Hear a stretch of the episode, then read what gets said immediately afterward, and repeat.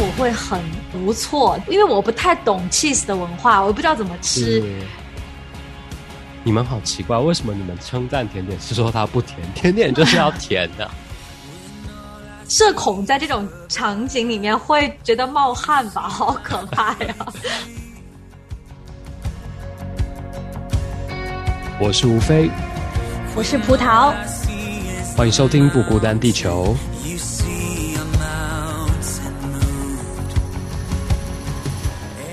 哎，葡萄，我们之前聊了几集，都聊东西方啊，或者是不同地方的文化差异嘛。那今天我觉得，因为我前阵子经历了一个被我的教授请客去他家吃饭，然后一整顿下来，我觉得好好像也跟文化差异有一些关系。就我至少我没有经历过这种请客方式。哦，OK，那你的这个教授是哪里人啊？我的教授他本身是苏格兰人，哦，Scotland。但是他大概二十五年前就搬到加拿大来，跟他的老婆。那他的老婆应该是 British，英格兰人。对，OK，所以他们自己家里都有一些文化的 mix 在里面，然后又来到这里，又跟你这个华人背景的人。造成了一些冲击吗？对啊，基本上那一天是他请了他整学期所有的助教们，然后一起去他家用餐。然后我我之前也常常被请客嘛，然后我觉得华人的请客，我自己的过去的经验就是比较。在随意中，但是又很热情，就是他比较不是什么很正式，要有什么流程的。然后就是你一进来，大家就哎，hello hello，然后就很热情啊，然后说哎，吃这个喝这个，然后把东西一直塞给。嗯，不要客气啊，当自己家。对对对，我经历的大部分都是这一种。但是我这一次，我觉得也算是一个文化冲击吧，就是我觉得他们不是美式的请客，因为美式也是差不多，就哎呀，然后可能真的比较开心的那种随意的 party。但我这个可能比较算是。是欧式的，就是他们很认真的请客。我就大概来跟大家简述一下我们那一天的被请客的流程，好了。啊，好的。就有一个细节是，我们其实约的是啊晚上的六点，然后要吃晚餐。那我我跟另外两个同学，他们都是这里人，然后到的时候就比较早，大概五点半左右。然后他们就说：“哦，这样太早了，太早去会不礼貌。”然后我就想说：“哎，早个比如说十几二十分钟应该也还好啊。”但他们就说要要准点到，比较刚好，不会有一种太 unexpected 的出现这样。然后对，后来好，我们就到了六点到，然后大家一起集结，然后就是进了教授的家，然后教授谁的衣服要怎么挂就。跟你说的很清楚，这样，然后就进去，然后里面客厅呢，就是他已经摆好一整个，就是算是开胃点心桌吧。然后他们就说啊，你们现在这边呢，就是可以聊天啊，等等。然后就是有，比如说像我们吃的那种 Doritos 多利多滋，然后配沙沙酱啊，然后还有就是意大利人很爱吃的一种，我不知道你知不知道一种 ham，很薄很薄，要。对对对对对对，那种各式的 ham 就是有圆的、扁的、方的、长的什么的都有，然后每一个都有桌牌写的好好的，就说这个是什么东西。虽然上面大部分都是意大利文，我也不一定看得懂啊，但是 就你就能大概知道是什么，然后就开始聊天。说聊很久哦，就是我我本来以为六点一到就是要吃晚餐的，没有，然后就一直吃点心，然后点心当那个多利多滋被吃完之后，他还在补，知道吧？你想我都已经吃饱了，我想说是要把我们塞饱嘛，然后好不容易就是哎，大家也聊得很开心，然后聊聊到一个段落了，然后我们教授就开始预告说，等一下要吃 main course，要吃主餐了，就是正式的晚餐来了。那在正式的晚餐前，他就在这个点心桌旁边。介绍了每一道等一下会吃的东西，我觉得他们真的很有趣，就是他真的把他介绍菜的过程不是很无聊，说比如说什么豉汁蒸排骨，然后就是什么，当然我们那天没有吃这个东西，我就说你们为什么出现这道菜？我我只是举例而已，就是我 我个人最爱吃的一道豉汁蒸排骨，就他是很认真的把他的。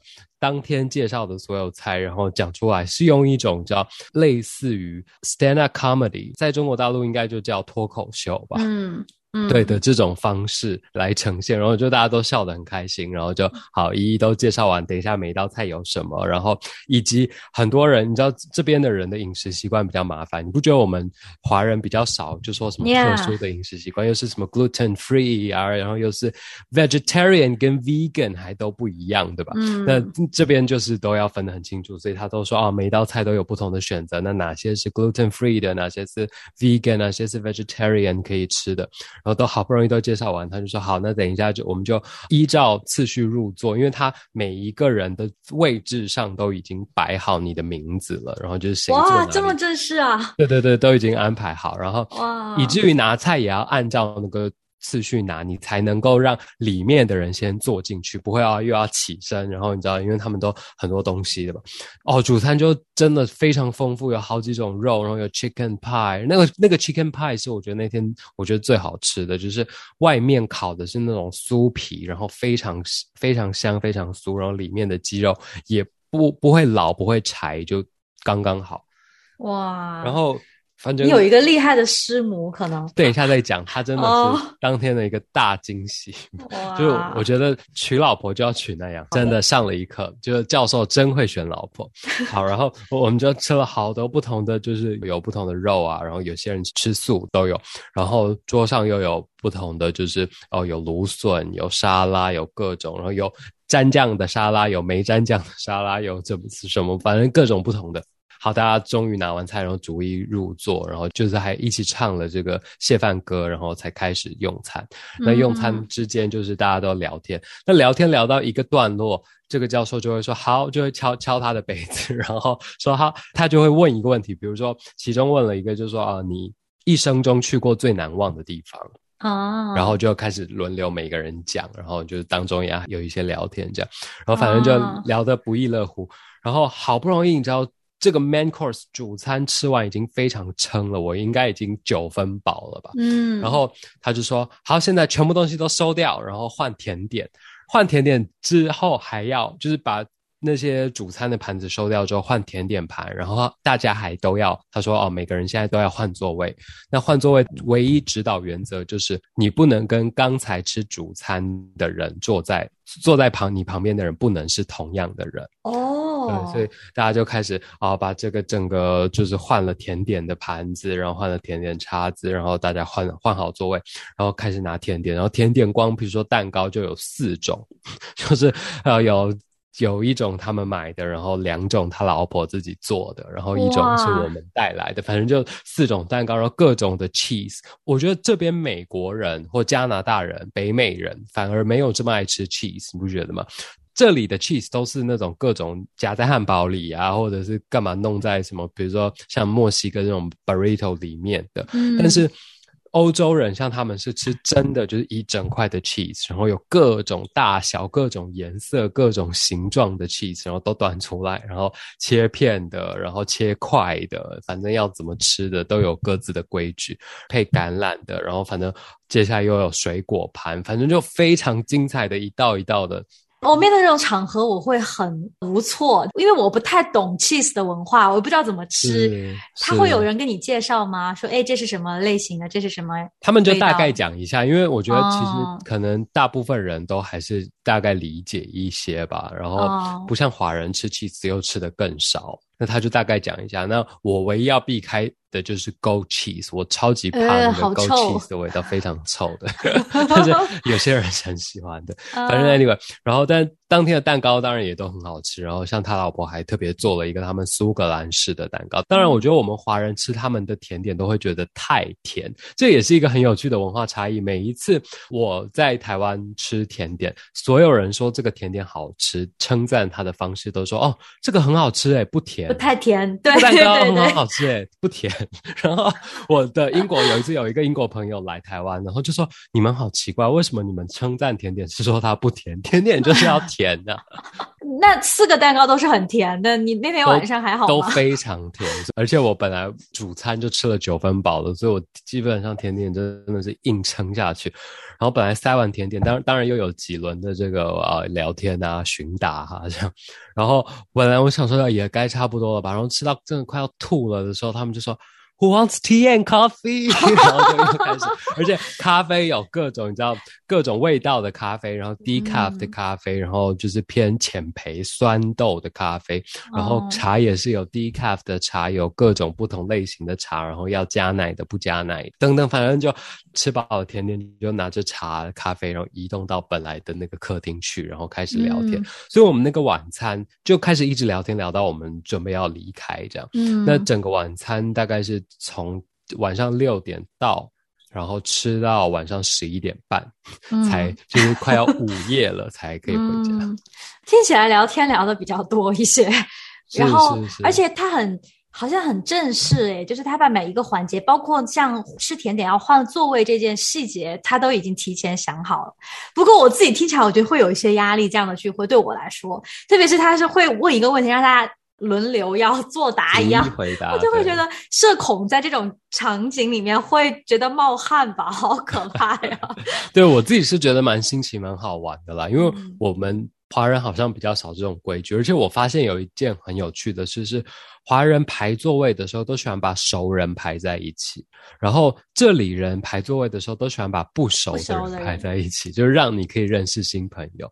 对啊，就也算是一个文化差异吧。嗯，是，呃，其实。我刚来这边的时候，也是被老师请去过家里过感恩节，然后但是是一个华人老师，不过他在这边已经生活了很多年，所以说他的晚餐有一点像你刚才说的那种很正式，每一餐都是很多的选择，然后座位啊，包括什么的，但是都没有细致到有名牌这种程度了。我觉得这个有点太夸张。然后那次对我来说也是有不小的冲击的，就是觉得哇，别人请客有要准备这么多，我觉得提前。前起码三天就要开始准备吧，你要想菜单，然后要做，然后每道菜的工序，毕竟只有一个厨房，你要怎么去整理好所有的菜，然后端上桌都是刚刚好的时间，哇，就觉得很了不起。真的，而且事后还有洗不完的盘子、刀叉等等。啊，洗碗机要交给哦，对，还有杯子也是一个关键，你知道他们家的杯子也是，我觉得这边的人非常，当然我觉得看人啦，也有一些。北美的人是比较随便，但欧洲人真的是非常讲究，就每一个杯子都不能重复使用。包括有一次，这个是我去另外一个这里的台湾人家，然后我去他家，当我喝完了他非常好喝自己酿的美酒之后，然后我就找不到杯子啊，所以我就想说啊，那我就用这个美酒的杯子装水，我好渴。然后一装水，他就马上制止我，他说。不可以用喝酒的杯子装水。他说我们用水杯，然后就赶快去拿水杯给我的。然后像我这一次在这个教授家也是，就是有各种大小杯子，你知道，不同喝咖啡的、喝茶的，然后喝红酒的是一种比较稍微大的，然后喝它另外有一种东西叫 port，我不知道你知不知道，它是另外一种自己。就是在加东西酿的红酒类型，就有一点像红酒，但喝起来比较甜。然后就又有非常小的一个杯子，反正各种杯子都拿出来。我就想说哇，然后吃完吃到一半的时候，他还跟我们说了一个悲剧，就是他们家最近洗碗机坏了。哦，我突然想起来，就是我要介绍乐言给你认识。乐言上次有一次我们在说那个圣诞晚餐怎么预备的时候，他就说到他对杯子的这个痴迷。他说他的客人来家里，他一定要。喝水是喝水的，喝饮料是喝饮料的，喝酒的是喝酒的，而且不同的酒有不同的杯子。然后我当时还吐槽他，我说：“来你家做客好累呀！”我不知道你会累吗？你会觉得稍微有一点会拘谨吗？不会，我觉得只要不要是我洗那些所有杯子，我都会用的很开心。你只要递到我的手上，我就用，我不在乎怎么样。对对对对对，就是对啊，我你要我分杯子，我也会分的很开心，反正不是我洗。以后是你的老婆洗，我觉得你已经在找这样子物色这样子可以帮你做饭又可以洗碗的老婆。是我真的要夸一夸我教授的老婆，我觉得她真的。哇，我已经很多年没有看到这么有魅力的，超过应该有六十岁以上的女性了吧？就是，哇，真的就是一个只能用优雅两个字来形容她，就是温柔婉约，然后说话永远轻声细语的，就是你听不到她非常大、非常激烈的，永远是轻声细语，然后说不管跟你介绍他家的环境啊，然后不管娓娓道来他们的故事等等的过程，就。哇，你就可以感受出他那种从里面散发出的那种圣母光辉 哇，真的很神奇。然后 他自己也是，他其实自己也是一个心理学家，就是真的是这个，也不是嫁鸡随鸡，嫁狗随狗，应该是。都搭配的很好，就是我们老师是一个大学者，然后他的老婆也是一个很厉害的做很多研究的心理学家，然后他就是跟所有人讲话都非常的温柔，然后关心你，因为你讲几句话，你就可以感受到，其实大部分这边的美国人很多是。那种表面上对你很热情，可是他其实心里你感受得出，他根本没有很在意。就比如说他问 How's it going? How are you? 他根本不在意你今天过得怎么样，他只是礼貌上就是嘴巴上很热情的。是这个老师的老婆，你就可以感受到他是真的很在意你，然后很关心你在学校的学习啊，然后当助教的过程啊等等。哇，你们当天去了很多人吗？当天我们助教总共六个。然后，当然还有其中两个人都有西办参加，所以大概八九个吧。哇！我正在估算要举行这样一场聚会要耗多少的力气。是，我觉得真的很累。然后，对啊，而，今天你看他老婆从头到尾都在忙，然后等一下又要泡茶弄咖啡了，等一下又要切蛋糕弄甜点，反正就是整个就。但我觉得我也很享受当中他们的分享。就是因为我那个教授是，他是做旧约研究，一个非常厉害的旧约学者。那他基本上旧约学者，你就知道，还必须做很多的考古学研究，所以他整个就是一天到晚都是非世界。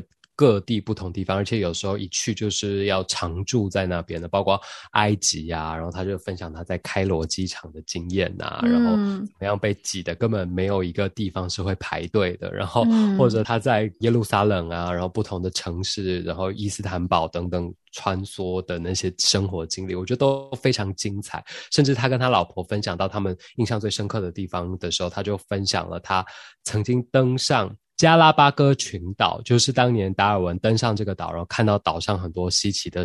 众多的生物，然后才所谓发明了进化论这一套理论。那他跟他老婆也去了那个岛上，然后他说那个岛上的生物都被保护的非常好，以至于那些动物完全都不怕人。然后你静静的待在那边，就会有他说就有类似孔雀，因为那边的物种其实也很特别，因为它就是一个很像与世隔绝的一个岛，所以它在那个岛上的生物都是的物种都非常特别，那就是一个类似孔雀类型的鸟，然后就。静静的，他就朝你走过来，然后躺在你的大腿上睡觉，这样就很可爱。反正 他，但但所有人都是被规定不能碰这些生物的。就是当然，他主动来找你，然后靠在你身上是 OK，但你不能主动去摸它哦。等等。那那个岛上是人为的在进行这些保护，还是说因为它很原始，不太有人去，所以说这些鸟被保护的好？是，我觉得都有，因为他们也有一些一些人为的保护。包括一些濒危的物种嘛，那种一定是要特别人为保护起来。那但是同时，他们也尽量让更少的人去，然后登岛应该都有很多的限制吧。所以我觉得听他们分享这些经验，都觉得非常有趣。嗯，其实我有些时候在想啊，你刚才也提到我们华人的这种聚餐啊，请客吃饭，很多桌间聊的天，其实都是比较。比较无聊的，在我看来，大多数啦，就可能很浅显，然后甚至是很多时候有一些尴尬，特别是像这种老师跟学生，大家彼此之间又不太熟的那种情况，那种聚餐，大家又面面相觑的那种感觉，让人聊一些你知道很很小的话题，对对对，找话题来聊。是是是，然后就可能是吃到什么就聊什么，比如哎呀，你这个 chicken pie 还不错啊，就是然后又聊聊聊，尬聊十分钟，感觉大家都不会去说到这么多有趣的见闻啊，丰富的东西啊。我觉得就是在这种聚会里面，如果能够听到好的故事，又能吃到好的饭，真的是身心都很愉悦的一件事情。真的，像我们后来就是拿了咖啡茶之后，那个话题就是其中他就问，就是这个是我们教授的老婆问的。他首先分享了他自己读经的一些经验啦，然后他在分享他读立位记。他说他每一次读立位记的时候，他都觉得很感动，而且他说如果你不读懂旧约，你你读新约其实是没有意义的。嗯，我觉得他这里是分享的很好，而且就是说透过立位记，我们大家都每次。大家想把圣经读完一轮，都会卡在立位记之类的地方，或者有些人卡在更前面出埃及记，但是他却分享立位记的带给他的感动，以及他读完利未记再去读耶稣的故事之后的启发。那分享完之后，他就问说，大家最喜欢的，一开始他是问。Biblical book 就是圣经里的书卷。后来他就说啊，其实都可以，就是你你想分享自己最喜欢的书哪一本都可以。然后就每个人接接连开始分 分学霸的聚会好可怕，不要邀请我。不是，是很有趣的。然后像有一个我们助教就分享他最喜欢的传道书，然后他开始讲传道书带给他的启发意义，我也听得觉得很精彩。然后有些人分享呃，也是一些世界名著啊等等。然后轮到我的时候，我首先讲的是我很喜欢罗。马书，以及我在分享说，我常常读圣经的时候，我是把圣经跟中国历史放在一起来读的。然后我读中国历史的时候，都很能够反映出我读圣经之间的一些关联巧合吧，带给我很大的启发。然后我读很多中国历史的时候，其实也可以看到，就像你说的啊，一双隐形的手在后面这样子推动整个历史的进程。然后同时，我也跟他们介绍了《红楼梦》这本书，然后他们 也听得津津有味。哇哦，成功的带了几个老外入了《红楼梦》的坑，是就是发扬一下红学嘛。就所以说，我觉得就是可能。在你们教授这样子一个聚会，他知道邀请的对象是这样的，所以他准备的一些话题都是很适合你们一起来分享的，而且他也知道人人都会愿意分享，很爱听的。但是如果是邀请我这样的人，我就会觉得这种聚会是有一点压力的啊，就是我觉得。作为一个 host，我没有在说只是你这场聚会啊，我我有时候在反思我作为 host，有些时候我做 host 的时候呢，就是根据不同的要来的人、不同的群体，我是在哪里认识的，我觉得都要做出适当的调整。有几好几次聚会，我都是。没有考虑的很周全，然后让大家都觉得稍微有一点，要么有是太有压力了，或者是有点尴尬。我觉得就是一定是会根据来宾的一些过往的经历或者怎么样，你要去组织这些话题，你要去让这个整个氛围都会很融洽。是，然后要拿捏得当吧？我觉得真的，而且我我觉得我我。就是参加完这一次的被请客之后，给我了一些启发。是我觉得其实以前华人的传统文化中有很多中国传统的礼节，但是因为都我们现在人就很讨厌各种繁文缛节嘛，所以我们都把它废掉。可是我觉得偶尔来一个这样子的所谓的仪式感，我觉得其实是蛮好的。就是我觉得我们可以尝试恢复这种中华文化的传统，然后包括就是。各种以前我们所谓不只是过年而已的这种，包括孔子就说“席不正不坐”，或者是《弟子规》中不是也说什么“或饮食或坐走”，然后长者先，幼者后，等等等等。就是我们其实我们的文化里面也有一些很好的仪式跟这种传统是可以留存下来。特别今天讨论的是用餐这一块。嗯，对，我不知道你的同学都是来自哪里的人。应该算只有我是真正意义上的华人吧，就是整个同学群都很白，然后唯一唯一只有除了我以外，另外一个看起来像华人的，他是中国大陆的，好像武汉人嘛，但是他从小都在美国长大，所以他基本上也就是个也就是个白人。A B C，嗯嗯嗯，像香蕉这样，我觉得对啦，就是可能真的有文化差异吧，但是我觉得他们至少就说。整个仪式的这种，或者是各种礼节，但是他们的态度都是很轻松的，嗯，就在其中的聊天啊等等都是很轻松的，然后比较温馨，然后有些人就坐在地毯上，有些人坐在沙发上等等，就有一种以前法国你知道办沙龙的那种感觉，在那个场景中，你就可以幻想自己是中古世纪的欧洲贵族啊等等。穿着你的拉夫领，对，你看我我们不是讲了很多集这个英国 英国的历史？那其实，在那个时代，我们要知道，只有贵族才可以这样，对吧？只有贵族才可以有这么多的繁文缛节。那些平民一般来说，就是你就是在家工作，回家吃个面包，求个温饱就不错了，哪来那么多杯子还要换，然后酒杯，然后不同的不同的盘子叉子，对吧？嗯嗯，是。你们这一个夜晚对于彼此的的认识，可能胜于你们一学期，因为没有好好坐下来聊过天。真的真的，因为平常大家都是很任务导向嘛，然后去都是开会，开会中也顶多说说笑笑，没有办法真的很认真的。而且我觉得我教授问的问题其实都很经典，就是包括你一生中最难忘的一个地方，那那一个地方一定会连接到你人生中的某些经历跟你的个人的喜好嘛。那包括你最喜欢的书的这一本也是，就是这一题其实。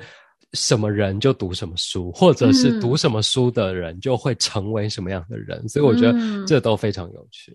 嗯嗯，但是有很多的聚会，有些时候我觉得我们变成社恐或者不爱去参加这种集体的聚会，是因为每次参加完是一种消耗的状况，是一种好像耗尽了我的力气要去死撑这几个小时，然后最后。虽然大家在一起相处了这么多个夜晚，这么多个聚会，但是我们彼此的了解没有半丁点儿的增进。每次去了就是坐下来吃饭呀，聊一些很肤浅的话题，然后就啊各自回家。这种真的很消耗。是像在问这个啊，我觉得也不是所有人都适合这个问题啦。像在问这个你最喜欢读的一本书的时候，你一生中读过最难忘、最喜欢的一本书，然后有一个就是我说的那个中国移民到美国，从小在美国长大的那个同学，他就说，因为他其实是一个艺术家，他来我们学校读的这个 program 也是一个艺术领域的，就艺术跟神学的这个交叉学科，然后。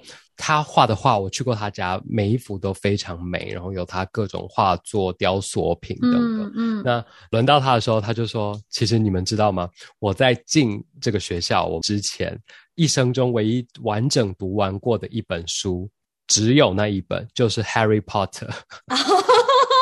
除了这之外，他从来没有完整读完过一本书。”我这跟我的处境也很像啊！如果我在聚会当中 被人问到这个问题，我真的会非常的尴尬。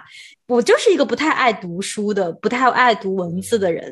然后，如果面对大家都是侃侃而谈，然后说特别特别多，然后我就肯定啊，机啊，what？让我的汗已经就滴到我可能会去上厕所吧，就会上洗手间。告辞了，你们先聊着。那不错，那个那个美国人，美籍中国人就是非常的不怕尴尬，他就很坦荡的跟他说，他就只有读过哈利波特。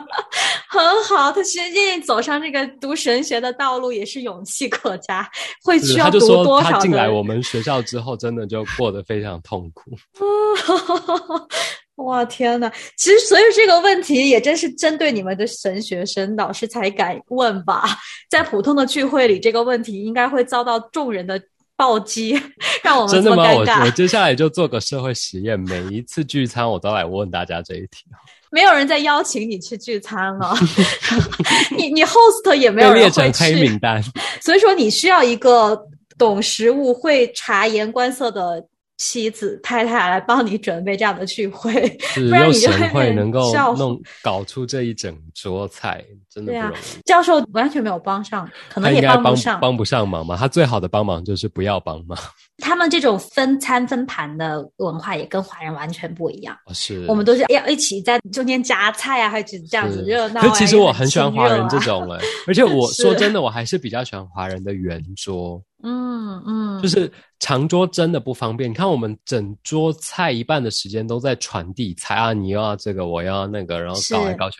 圆桌，然后放个转盘，真的是最聪明的设计，好吗？拜托他们学一学。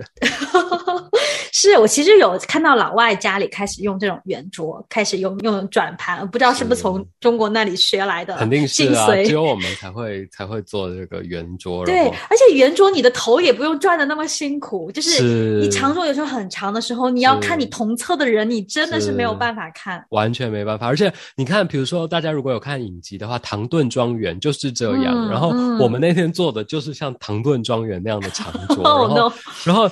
你要听最右边的人跟最左边的人讲话，你都基本上很难听到。就尤其是我们啊，两边就分别是我的教授跟他的老婆。那我教授讲话还算就中气十足，但我刚刚就讲过，他老婆是一个非常温柔的人，所以 就你要全部人都要静下来，才可以听得到他老婆在桌子的那一头讲了什么。然后每个人还要配一个麦克风，把它夹在这里。所以还是圆桌好，对吧？不然你这样交错之间，你还要看到隔壁两位都很难看到。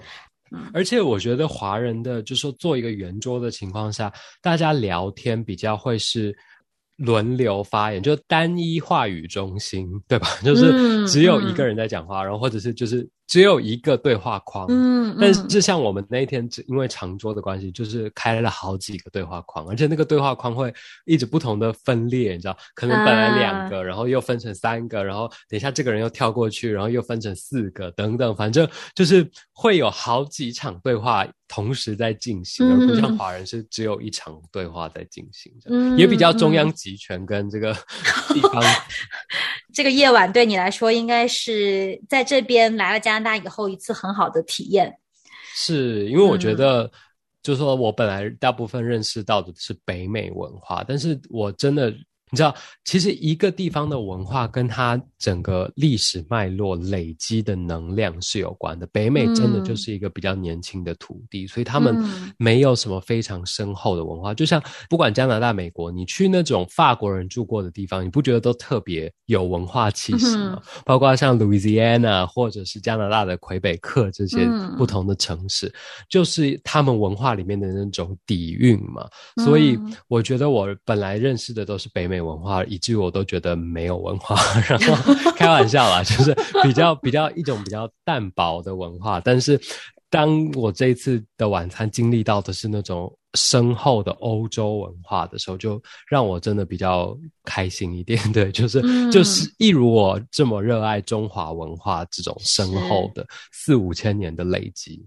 是是是，其实你的教授可想而知，当年刚从那边搬过来的时候，应该 跟你一样吧？对，至少在家里留有了一片文化的净土土壤。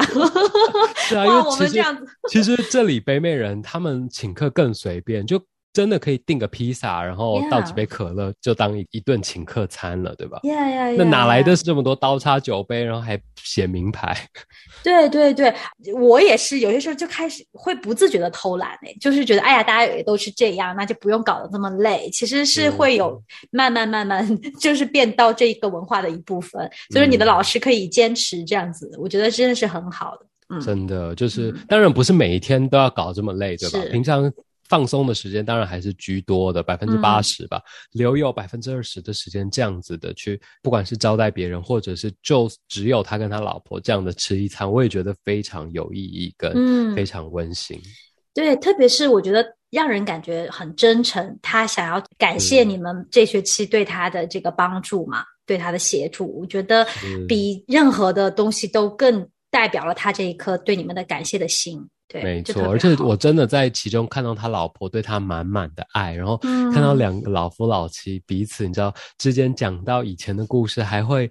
就是隔着这么长的桌子眉目传情，然后有一些就是你懂得的这种眼神 眼神出现，我就觉得好棒哦，然后非常羡慕。然后走的时候，我也跟他老婆说：“哦，You are such a warm wife。”他就说：“哦，没有，他没有很好啊什么。”我说：“没有，你真的是很好的老婆。” 实名的点赞给他。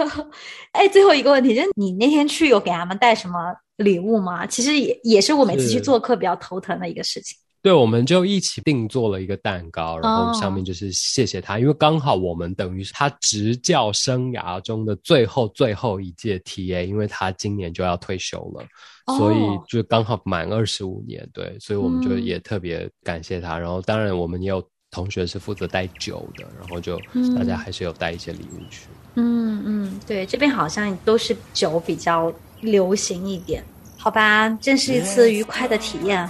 谢谢你跟我们分享了，跟欧洲人当朋友吧。没有啊，如果你没有读过几本书，还是要 三思而后行，再去人家家做客。好了好了，谢谢大家的收听喽，我们就下一期再见，拜拜拜拜。